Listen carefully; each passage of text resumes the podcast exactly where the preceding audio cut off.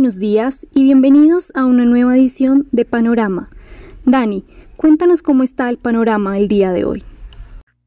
Muy buenos días, Sharon. El panorama del día de hoy es despejado. La noticia tiene que ver con un renovado optimismo sobre un nuevo paquete fiscal, así sea em, enfocado en algunos sectores. Toda una montaña rusa hemos tenido durante las últimas jornadas, sobre todo luego de que el día martes el mismo presidente Trump eh, tuiteó que había dado órdenes de dar por finalizadas las negociaciones del nuevo paquete fiscal hasta que eh, ocurran las elecciones del 3 de noviembre. Sin embargo, fuentes o diversas fuentes han mencionado que estas conversaciones nunca se detuvieron, que Nancy Pelosi, representante de los demócratas, continuó en conversaciones con el secretario del Tesoro de los Estados Unidos.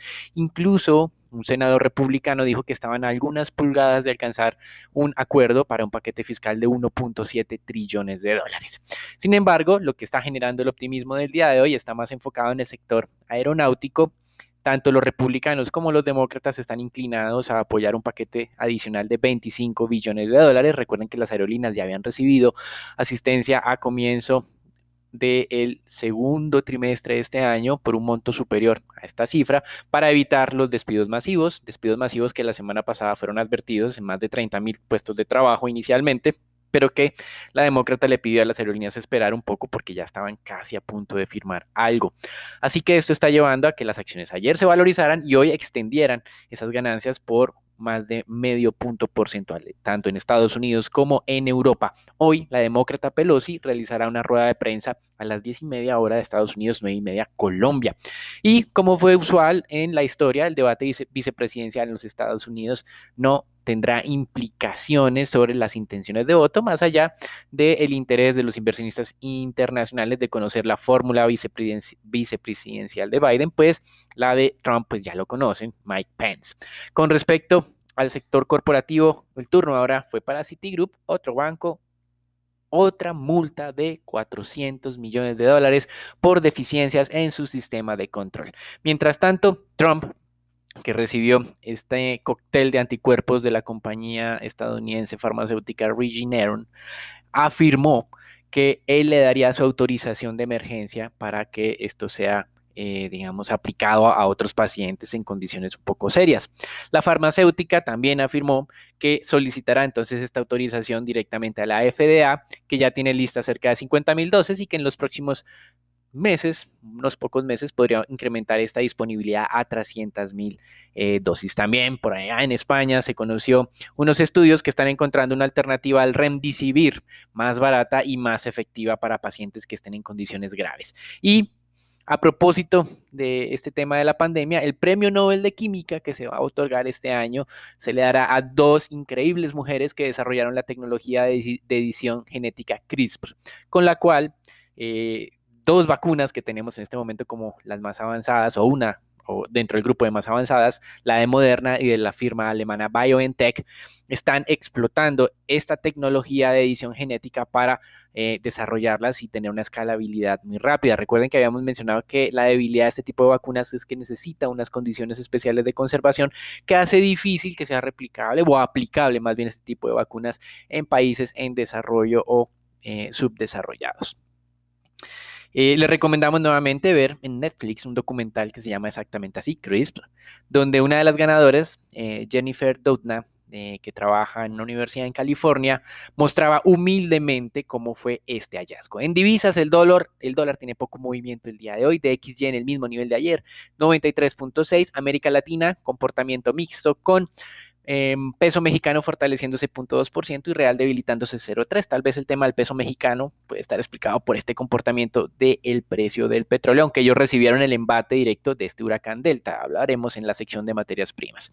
Continúan las negociaciones del Brexit sin anuncios de avances, pero sí manifestando que están tratando los temas más controvertidos entre Reino Unido y la Unión Europea. Sin embargo, tenemos tanto tiempo con este Brexit, desde mediados de 2016, que consideramos que la posibilidad del temido hard Brexit, si bien es cierto, tendrá impacto, ya no será tan importante como lo temíamos hace algunos años, incluso trimestres.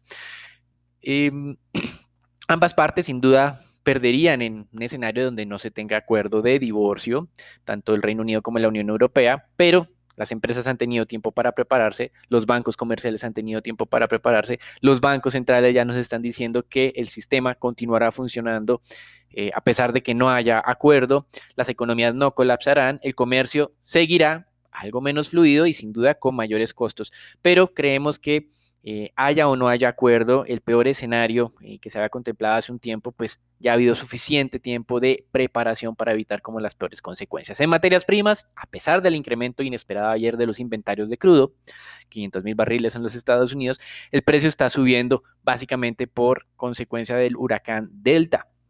Este huracán impactó el día de ayer la península de Yucatán con un nivel de categoría entre 2 y 3, más cercano al 2. En este momento ya lo ya superó eh, esta digamos, como esta barrera natural, está nuevamente en las aguas cálidas del Golfo de México, se aceleraría de acuerdo a los expertos a nivel 4, categoría 4, que es muy fuerte. Por ello, las compañías que hacen o que realizan operaciones eh, petroleras en el Golfo de México están evacuando cerca de 57 instalaciones Chevron, BP, BHP Billington y, Occidental han suspendido completamente sus operaciones. Shell lo ha hecho parcialmente. Se están dejando de producir 540 mil barriles día, que es el doble de la oferta que estaba ingresando Libia al mercado en el último mes. Así que eh, esto está generando presiones alcistas en el mercado. El huracán tocará tierra en Estados Unidos durante el fin de semana y será la décima tormenta que está haciendo esto, tocando tierra en Estados Unidos en esta temporada. No se había registrado esto en más de 100 años, así que pues probablemente las ideas de que el cambio climático no existe o de que el tal cambio climático no existe, pues no pueden ser sostenidas claramente. Hay otro tema interesante sobre el impacto del COVID y la reactivación. Como ha sido una temporada tan agitada desde el punto de vista de las tormentas en el Golfo de México, hemos visto cómo pues las compañías han suspendido operaciones. El problema es que cuando los trabajadores van a las casas y tienen que regresar a las empresas o a las a instalaciones de operación eh, petroleras, les exigen las compañías un periodo de cuarentena y eso está eh, ralentizando la recuperación de la actividad. De alguna manera está ayudando entonces esta temporada de huracanes a que la sobreoferta no genere presiones adicionales a la baja, aunque mencionamos que desde el lado de la demanda la reactivación puede demorarse y por eso seguimos pensando que existe espacio de corrección a la baja del precio del petróleo, que hoy en el caso del Brent está alcanzando los 43 dólares el barril, 2% por encima del cierre de ayer. Y un hecho interesante algo inédito, Chevron acaba de superar por primera vez desde que fue escindida Standard Oil, de donde vienen estas dos compañías, Chevron y Exxon. Chevron superó por primera vez la capitalización de mercado de Exxon, consecuencia eventualmente de la adquisición reciente que realizó de la compañía Noble por 4.2 billones de dólares en intercambio de acciones y asumiendo obviamente la deuda de 8 billones. Sin embargo, más que este hecho de que Chevron superó a Exxon por primera vez desde esa división de las compañías de Standard Oil que dio origen a estas dos. Eso fue más o menos en 1915, aproximadamente 1910. Eh, la noticia de la semana en este tema energético tiene que ver con que una compañía que produce energía eólica y solar tiene una capitalización de mercado muy superior a cualquiera de estas compañías petroleras tradicionales. Estamos hablando de una compañía que se llama NextEra, que tiene una capitalización de mercado de 145.5 billones de dólares. Chevron tiene 142, Exxon está un poquito por debajo de 142 billones en capitalización. En renta fija, la publicación de minutos de ayer dieron pocos... Eh, ideas adicionales de qué está pensando la Reserva Federal. Los miembros reiteraron que la política es flexible y que si se necesita pueden incrementar el estímulo, pero no realizaron ningún compromiso adicional de hacerlo en el corto plazo, que era lo mismo que había generado algo de impacto negativo en la dinámica del mercado de tesoros durante las últimas semanas. También las minutas reafirmaron, fortalecieron el mensaje de que la entidad o el Banco Central en Estados Unidos no iniciará un ciclo alcista de tasas hasta que la inflación tenga una senda de que superará el 2% por un periodo de tiempo. Así que, sin noticias nuevas, llamó más la atención las declaraciones del presidente de la Reserva de Nueva York, John Williams, quien dijo que el nivel actual de compra de tesoros es excesivamente alto. Esto, en conjunto con las minutas, redujeron la expectativa de que la Fed pueda modificar y contener el incremento de tasas que estamos viendo durante el día martes y miércoles. Recuerden que el día lunes y martes, más bien de esta semana, que llevaron las tasas de niveles del punto 65 al punto 79 Em, con una aceleración que no habíamos visto desde hace mucho tiempo. Este nivel de tasas, si bien es cierto, el día de hoy se modera un poco, estamos en 0,77, es el más alto desde junio de este año. Y para finalizar, un dato económico, solicitudes de subsidios al desempleo en Estados Unidos estables durante la última semana, 840 mil las nuevas solicitudes. Las solicitudes continuas sí cayeron por debajo de los 11 millones, esto es una sorpresa, el mercado esperaba que fueran de 11.4 millones. Sin embargo, hay que tener un poco de cuidado en la lectura de estos indicadores de subsidios al desempleo. El estado de California, debido a fraudes, ha suspendido el programa durante las últimas dos semanas, así que nos falta qué estaría ocurriendo en este estado. Hasta aquí el reporte internacional. Lo dejamos con Sharon, Raúl, Daniela y Nicolás para la información del mercado colombiano.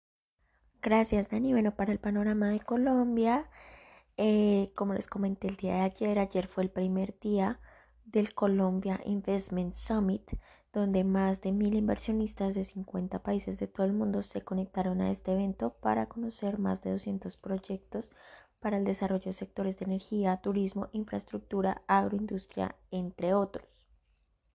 Entre lo más destacado del evento fue la participación del expresidente de Estados Unidos, Bill Clinton, durante esta inauguración, en donde invitó a los empresarios extranjeros a seguir apostando por Colombia como un destino de inversión, aprovechando el potencial que tiene el país, el talento local, la posición geográfica y también ayudar a proteger el medio ambiente y a las comunidades con más empleos.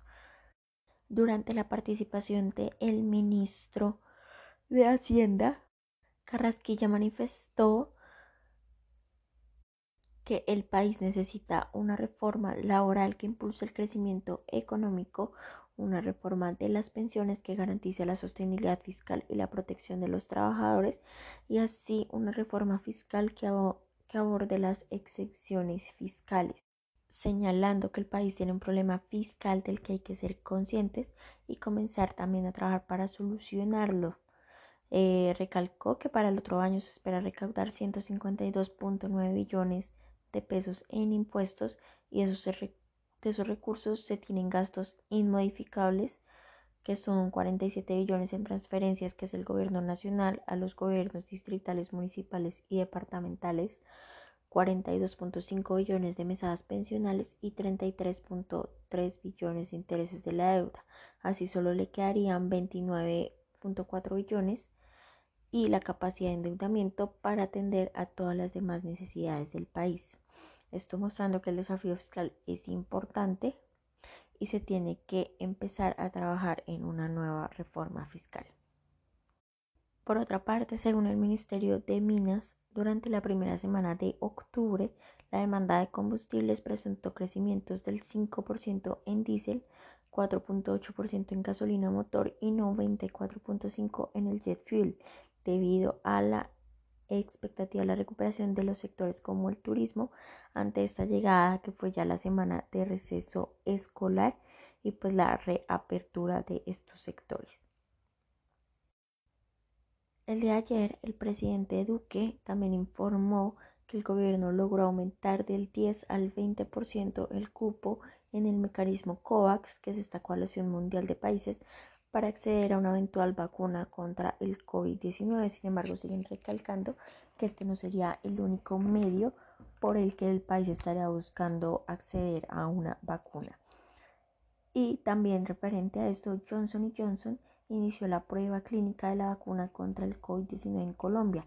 Esto es en la Fundación Cardiovascular de Colombia, donde se vacunó al primer paciente voluntario para este estudio Eh, alrededor de 18 personas recibieron la vacuna y otras 50 están a esta espera de su aplicación. Es válido mencionar que la mitad de los participantes sí reciben la vacuna real, mientras que la otra mitad recibirá un placebo. Esto sería todo por las noticias de Colombia. Raúl, cuéntanos eh, qué pasó ayer en la jornada del mercado accionario local. Gracias, Dani. Por parte del mercado accionario local, el Colcap mantuvo la senda de recuperación el día de ayer, cerrando cerca de los 1.175 puntos, aunque limitado por la constante debilidad por el lado de los volúmenes negociados. Tan solo se negociaron 44 mil millones de pesos, donde la acción más negociada fue Ecopetrol con 14 mil millones, la más valorizada fue ISA con un 5,5% y la más desvalorizada fue Bianca con el 10,9%. Para hoy, el índice colombiano podría seguir ganando valor, donde nos aproximamos a la fecha corte de los datos de rebalanceo el jueves 15 de octubre. Por el lado de acciones, ISA recupera los 21 mil pesos, impulsado por un mayor apetito por la especie durante la subasta de cierre, aunque con bajos volúmenes negociados de tan solo 2 mil millones de pesos. Consideramos que la especie daba niveles atractivos de entrada, aunque por encima de los 21 mil pesos el potencial es limitado. Por otra parte, la acción de Canacol muestra un poco más de ganancias, donde podría seguir la senda parcial de recuperación hacia los 10 mil pesos, teniendo en cuenta que se esperan flujos de compra de la especie durante el rebalanceo del Colcap. Fundamentalmente esperamos que los resultados 3T20 mantengan la senda positiva, aunque hay que seguir de cerca la dinámica de la recuperación de la demanda total. Bueno, Nico, cuéntanos cómo amaneció el dólar el día de hoy. Buenos días Raúl, muchas gracias. Soy Nicolás de Francisco y vamos a hablar del dólar. En la jornada de ayer, el precio, el volumen trazado fue de 694 millones de dólares, una disminución superior al 30% con respecto a la jornada del martes. La tasa de cierre fue de 3.843 pesos con 20 centavos, donde el peso colombiano se devaluó 27 puntos básicos con respecto a la moneda estadounidense. El precio medio durante la jornada fue de 3.837 pesos con 72 centavos, el mínimo alcanzado de 3.815 pesos y el máximo de 3.849. Para el día de hoy esperamos que el dólar tenga soportes hacia los 3.830 y 3.820 pesos y resistencias hacia los 3.860 y 3.870 pesos. Los dejo con Sharon para los temas de renta fija. Muchas gracias, Nico. Y continúa la incorporación de la mayor inflación a la esperada en el mercado de deuda local. La curva TSUR se vio bastante beneficiada en la jornada de ayer, con valorizaciones cercanas a 16 básicos, siendo el segmento corto el que concentró las más fuertes variaciones en medio de una alta liquidez por estas expectativas de que la inflación ya empiece a retomar una senda alcista, además de ciertos rumores de otro posible canje de deuda por parte de la nación.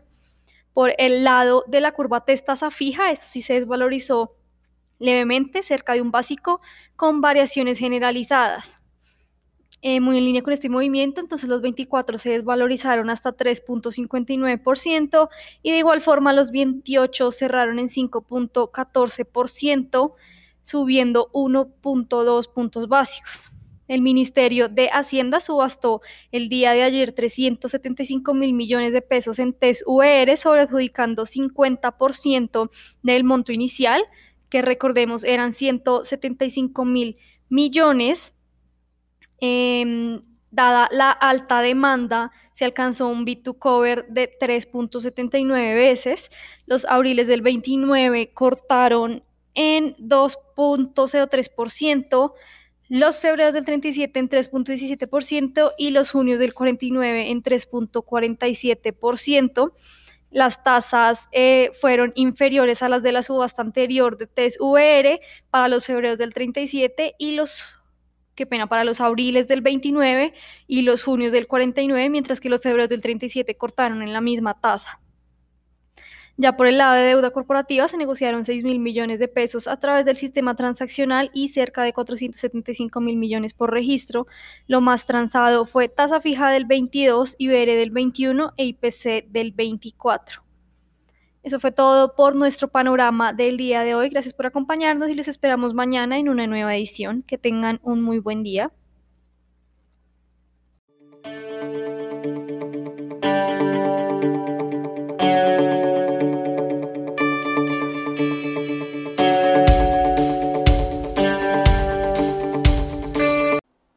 Contenido de la presente comunicación o mensaje no constituye una recomendación profesional para realizar inversiones en los términos del artículo 240.11.2 del decreto 2555-2010 o las normas que lo modifiquen, sustituyan o complementan.